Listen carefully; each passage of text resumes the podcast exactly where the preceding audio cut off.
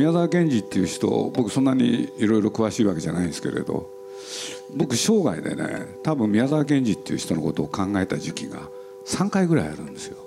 ほほで学生時代、うん。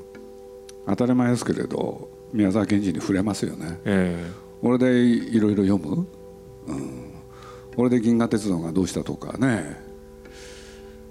料理店の話とか、はい。い、ろいろ読みます。読むじゃないですか、風の又三郎その他。えはい。でそれが学生時代なんですよ、学生時代はい、うん。でちょうど高橋さんと出会った時うん。それ行きの号室作ってたんですよ。でこの頃よく読みましたね。本当によく読んだ、うん。鈴木敏夫のジブリ汗まみれ。今週は岩手県花巻市の宮沢賢治童話村で宮沢賢治を検証するイーハトーブフェスティバル2018にて8月26日に行われた鈴木さんの講演会の模様をお送りします。まずはこんなお話から。いや今日はもう何しろ宮沢賢治さんのフはい。ェスティバルでしょ、この場でも高橋さん自身がそういうことを話したと思うんですけれど、うん。それを引きの5集はいあれを作ってる時ね僕そばにいたんですよ。あそうです。大プロダクションですよね。そうなんです。あれ舞台が日本でしょ？そうですね。日本。じゃあ原作はどこなんですか？無国籍などこなんですかね。勝手にどっかヨーロッパのどっかかでしょ？あの名前からしても、うん、じゃあなんで日本なんですか？高橋さんが作ったそれ引きの5集は。どうしてなんでしょうかね。でしょ？え。出てくる名前は全部外国の人の名前？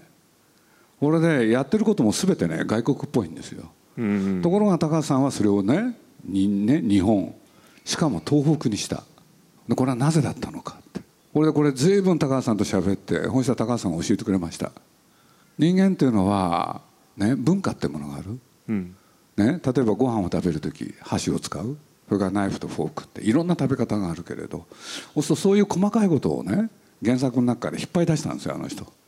ね虚祖動作っていう言い方があるんですけれどやることが全て要するに舞台だとか人の名前は全部外国人だけれど、ええ。やってることが全て日本人であるこれが高橋さんだったんですよね。だゆえに舞台は日本にしなきゃいけない。ほう。うん。だから人はね人が作る人によっては多分 それきの合詞を舞台を日本にしなかったですよね。ああそうでしょうね。だから最後の最後ねえ映画でもそこが高橋さんが一番悩んだ。うん。要するにみんなが集まって演奏会。はい。そうするとねあの「田園」っていうベートーベンの曲、うん。あれをね演奏しなきゃいけない。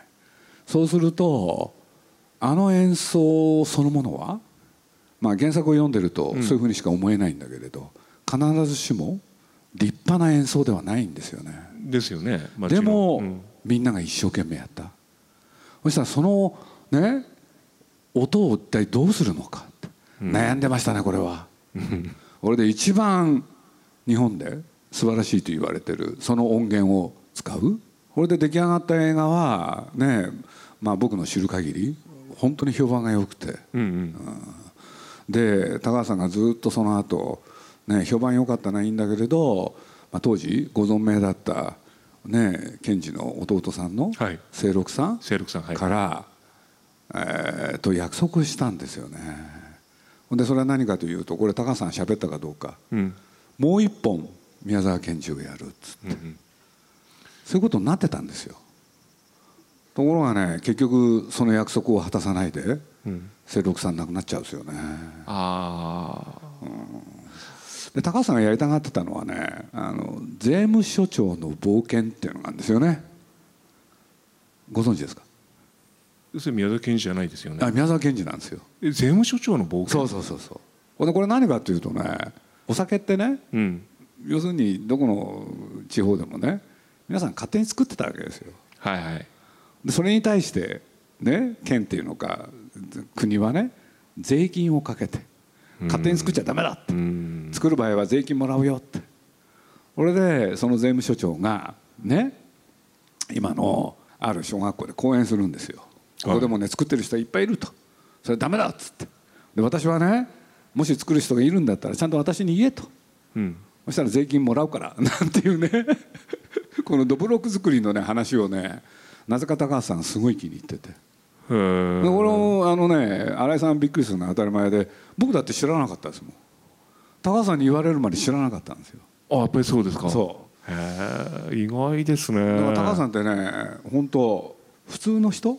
普通の人の喜びねあ喜怒哀楽喜び怒り悲しみ、うん。楽しみ。それをね人が他人が見たら大したことないのにねその人にとってはものすごい大きな出来事、うんそれをちゃんと丁寧に描くっていうのは大好きだったからそこら辺でねそういうなんていうのかなあくまでも庶民の立場に立って。で主人公は必ずスーパーヒーローじゃなかったですよね。はい。そこら辺が大きな特徴だったと思うんですけれど、でそういうことで言うとやっぱり宮沢賢治のそういうものは好きだったみたいですね。うん。それともう一個あった思い出した。なんでしょちょうどその頃ですかね「銀河鉄道の夜。うはい」の映画化があったんですよ。はあ、はあはあはあまあこれもアニメーションでね。音楽が細野晴臣さん。そうでしたね、あれを批判してましたね。高畑さんが。あれあのまあカンパネルラとジョバンニ。で最後ねす救いを求める時に十字架が出てくるでしょ。うん。あそこを問題にしてましたね。で皆さんご存知のようにねえまあこれ僕高橋さんに言われてあそういうことかって。僕高橋さんに随分いろんなこと教えられたからね。それを今喋ってるんですけれど、あれって未完ですよね。未完なんですよ、ええ。完成してないんですよ。ですね。はいうん。はい。でなんで最高傑作なんですかね。よく言われるじゃないですか。宮沢賢治の代表作はね「銀河鉄道の夜」っつってでも完結してないんですよね。ねさっきの広本全集っていうのに書いてあるんですけどそれこそね何回も何回も書き直してで実を言うと完成してなかったんですよあれ。でも今の完成形は誰が作ったかっていうことがあるんですよ。天沢泰二郎っていう人なんですよね。はその人がね要するに賢治の意図はこうだったに違いない。っていうんでね完成させるんですよ。あえそれ誰ですか？だから天沢泰二郎っていう評論家。あそうなんですか。賢治の。そうするとね高橋さんがしょっちゅう言ってたのはねまあ皆さんこれ僕がこんなこと言うと気を悪くされる方いらっしゃるかもしれないけれど「銀河鉄道の夜」は本当に傑作ですか？って。は何度も僕にね聞いてきて。で聞かれるとしょうがないですよね。読みますよね。で読むと同時にで高橋さんが未完成だったってことも教えてくれるわけだから。また広本全集読まなきゃいけないんですよ。改めて宮沢賢治をねうん。ちょっと紐解こうとして。はい。で今便利ですね。あの昔のね本は確かにあるんですけれど文庫でしょ？あの昔だからあの活字で読みにくいんですよね。そうですね。そしたら今青空文庫っていうのに 全て出ててこっちの方が読みやすくてあの新書スケッチって言ってるあの春と修羅序文。そうそうなんかもうかなり読み込まれた。いや読み込んだわけじゃなくて、まあ、学生時代は、す好きだったですけどね。あの私という現象っていうね、はいはい。あの現象っていう言葉が僕すごい引っかかったんですよね。あの存在ではなくて。そうそうそうそう、え。うん、だからなんていうのかな。まあいろんな方いろんなことをおっしゃってるみたいなんだけれど僕の意見は現象っていうのは何かって言ったらねストップしてないでしょ。うん現象っていうのは動いてるでしょ、うんつまり現在進行形。だから学生時代だとそういうことに興味持ったから。あの今回はね僕あのあの個人的にちょっと今尊敬してる人がいて池澤夏樹っていう方がいらっしゃって、池澤さんね、うん。はい。で池澤さんもこの会にねいらっしゃったなんてことをちょっと聞いてるんですけれど、そうすると改めてあの方がいそのい宮沢賢治論っていうのを書いてて今回ここに来るにあたってねはあちゃんと読んできたんですよ僕。あそうですか。偉いでしょ？いや。池田さん生誕100年ぐらいの時に書いてますよね宮沢賢治について。あそうですか。20年ぐらい前に、えいやあの人はやっぱり池澤夏樹っていう人はもう宮沢賢治のことを天才という一方で、えうんあの多くの人が宮沢賢治の何て言うんだろう人生とね書いたものを絡ませるじゃないですか。はいそうそういうのもいいけれどもう少し書いたものだけで、ね、宮沢賢治が何を考えてたか考えてみようよっていうのが池澤さんなんですあよ。ーそうするとまあこれ池澤さんの説ですよ、うん。ね、僕が言ったんじゃないですけれどやっぱりすごいなと思うのはあの宮沢賢治っていう人は第一に、ね、人間と自然っていうものを考えたって。うんうんであの人ってねなんて言うんだろう。あの生まれる寸前こちらで津波があってほんで大変だったってことをよくね知ってて。そうそうそういうことで言うと宮沢賢治は、ね、自分の生まれたこの土地に対して非常にね自然というものを考えざるを得なかった、うんだからそこに関しては宮沢賢治っていう人は一言で言い切ったんですよね。自然は無慈悲であるって。はこの無慈悲っていう言葉がねすごく当たってるような気がするし。で人間に対しては、ね、自然は無関心であるって。でそういうことを宮沢賢治っていう人はちゃんと分かってた人じゃないかなっていうのが池澤さんの説で。で僕なんかもね聞いてへえなるほどなんて思ったりして。と同時に、あのなんて言ったって宮沢賢治っていう人は理科系の人、あうんうん。そうすると科学と倫理観。そうこの問題っていうのをすごく突き詰めた人？うん。なんてことを書いてましたけどね。だからそういう中で自然の方の話に戻ると皆さんねその皆さんの前で話す方が恥ずかしいんですけれど「水仙月の4月」っていう作品と、はい。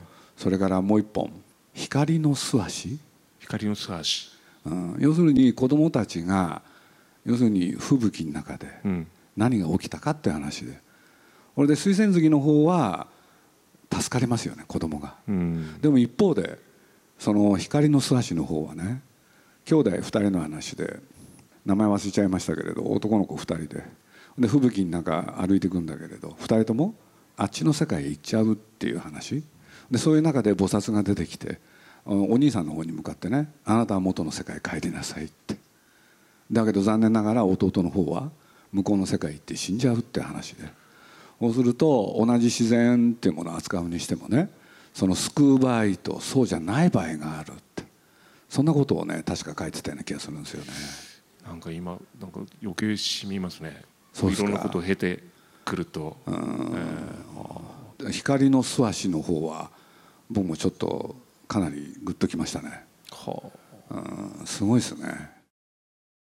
そういう今兄弟2人っておっしゃいましたけども、はいはい今日鈴木さんおすすめの映画「風の中の子供ああ、そうまさにですね。兄弟の話です。2人が主人公の。話ですけどもやっぱりちょっと関連してるんですか？宮沢賢治今回ね、まあ僕よくあのスタッフからなんか映画を一本、うんなんか推薦してほしいって言われた瞬間ね、まあ風の中の子供っていう映画、確か昭和12年作られた。昭和12年えうん、相当昔の映画なんですけれどなんか清水宏っていう人が監督で、はいすごい好きだったんですよ。俺ねなんで好きかって言われるとねあの僕はあの子供を扱った作品って好きなんですね。えはは。はこれで、まあ、簡単に言うと子供として生き生きしてる、うん。清水っていう監督はなんて言うんだろう。子供を生き生きと描くのがすごい上手。でそこがねまあもちろん僕昭和12年なんには見てないんですけれど ね。あの後に見ることになるんですけれど。これきっかけはね実は話があっち行ったりこっち行ったりしてはい。申し訳ないんだけれど、山田洋次さんなんですよ。あ山田洋次がまあ松竹にとっては山田さんにとっては大先輩ですよね。山田さんが清水さんの映画になんかくっついてたことあるんですね。あそうですか。で僕あの人は不思議な監督だったって。うん。話がちょっと横道それてるんですけれどつなぎが普通の人では絶対しないつなぎをいっぱいしてるって。あ編集で、でそう。ほんでそれを聞かされて、ん。それで僕清水宏っていう人に興味持って見始めた。おでその中にね「風の中の子供ってあったんですよ。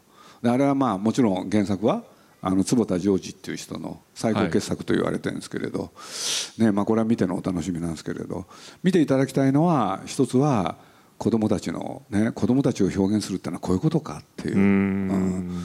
それがまあ一つですよね。いや本当にいい映画ですよ。うん、僕も今回初めて拝見して、いや本当子供たちまあ大人の世界のいろいろにあるんだけども、その中での子供の残酷さとか無邪気さが本当にあよく生き生き描かれてるんですよねだから今見るとねこういうことも言えるんですよ。ね、親の見ていないところで子供たちは何をしているかうんうんこれもちゃんと描いてるんですよね。それも僕はねあの映画が好きだった理由の一つだってねまあとかく言われるじゃないですか。今の子供たちってちょっとかわいそうなのは。親の目から親のなんだ見ていないところっていう時間ないですよね。いつも親が見てる。うんはい。でそういうことで言うと親から解き離れた時子供たちは何をするかって。それをちゃんと描いてるのが僕は好きでしたね。あれそれともう一つ言っちゃうとねこれはきっかけはこれもね高橋さんに言われて僕もある本を読みまして、うん。でそれは何かっていうとフランス人の書いたね。まあ僕はこの本に随分影響を受けるんですけれど、うん。映画とは何かって。アンドレ・バザンっていう人はあはあはあは。あそうこの人って何かっつったらあの何でしたっけねあのやってた雑誌は。カイエドシネマ。カイエドシネマ、はい。うん、そのカイエドシネマで彼はねまあこれ昔の人だとちょっと分かるんですけれどいわゆるあのニューウェーブのことなんて言うんでしたっけ？ヌーベルバーン ヌーベルバーグってものを作り出したね、はい。その元になった人なんだけれどこの人のねその人あの映画とは何かっていうのを読んでいくとねあのこういう章があるんですよ。うん。世界で初めて子供を主人公にした映画はどの作品かってあるんですよ、そしたらねその彼が生きてる時代世界で子供を扱った作品っていろいろあると。うん。でそれを分類するんですよ。はい。そう子供が出てきてるけれど、ね、何のために子供を出したのか。うん。で彼が最終的に問題にしたのがね子供が主人公の映画はこの中でどれだろうって。これ面白い論文だったんですよ。ほんで結局そのアンドレ・バーさんが言ったのは、ね、世界初の子供が主人公の映画はねこれお年寄りの方だと分かるんですけれど「禁じられた遊び」あそうなりますそうなんです。それを証明するっていうね論文書いてるんですよ。あー。あらなんか。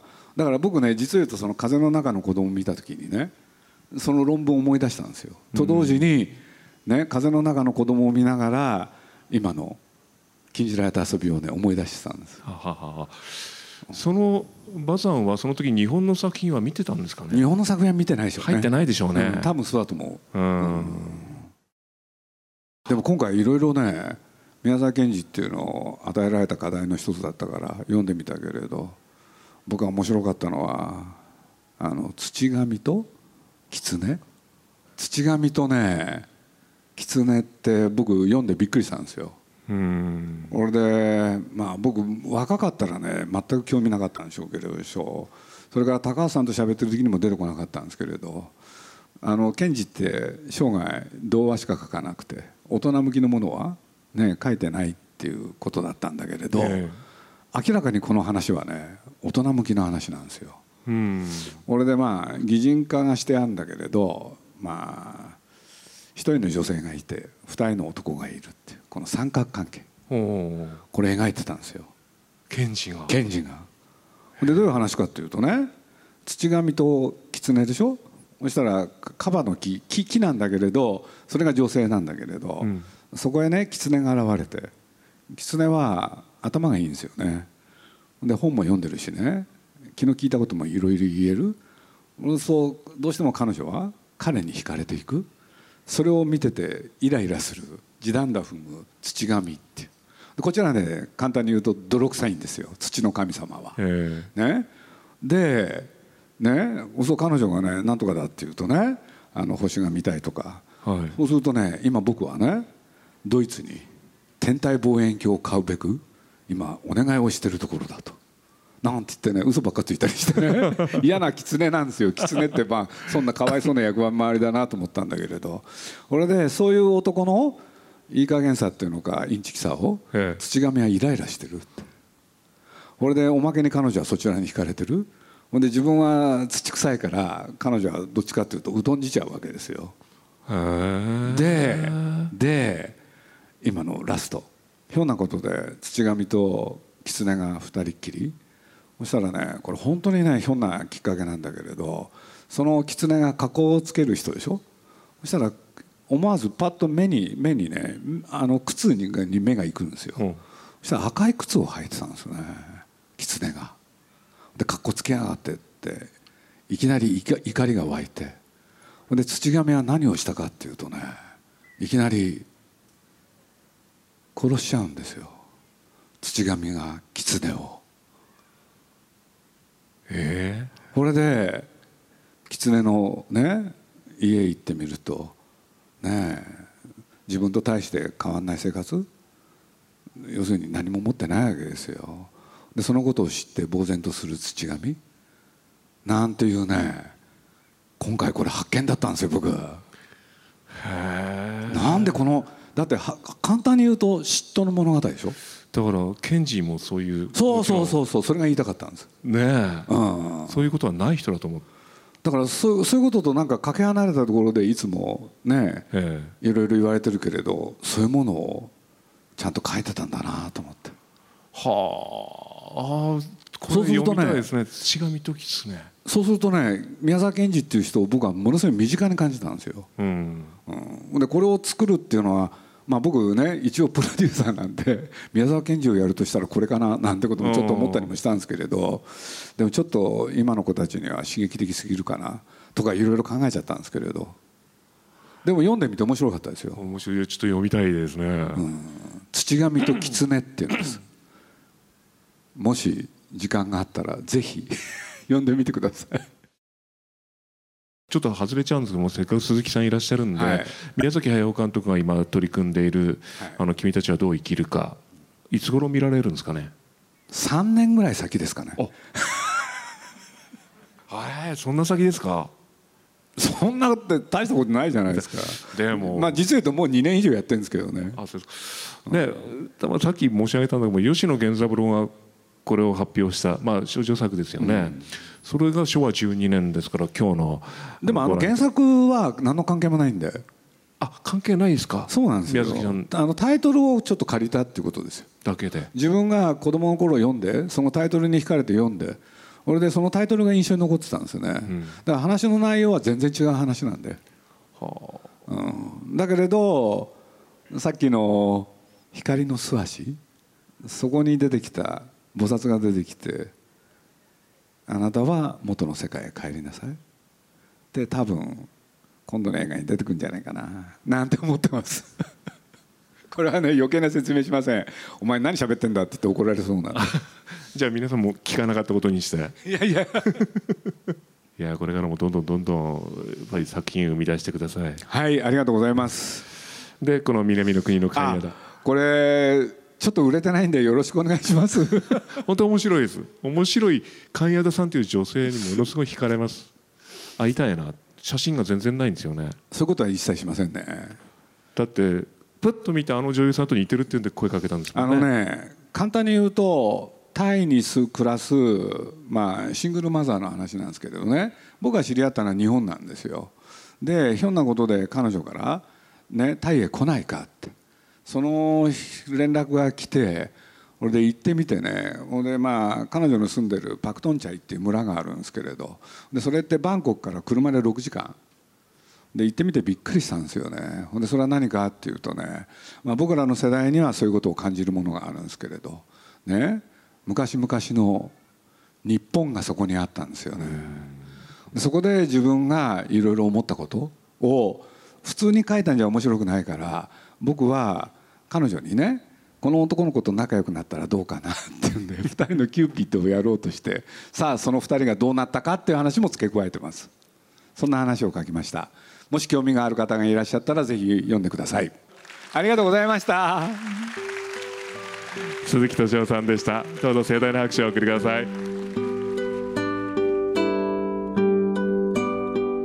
鈴木敏夫のジブリ汗まみれこの番組はウォールト・ディズニー・ジャパンローソンアサヒ飲料日清製粉グループ au ブルボンの提供でお送りしました。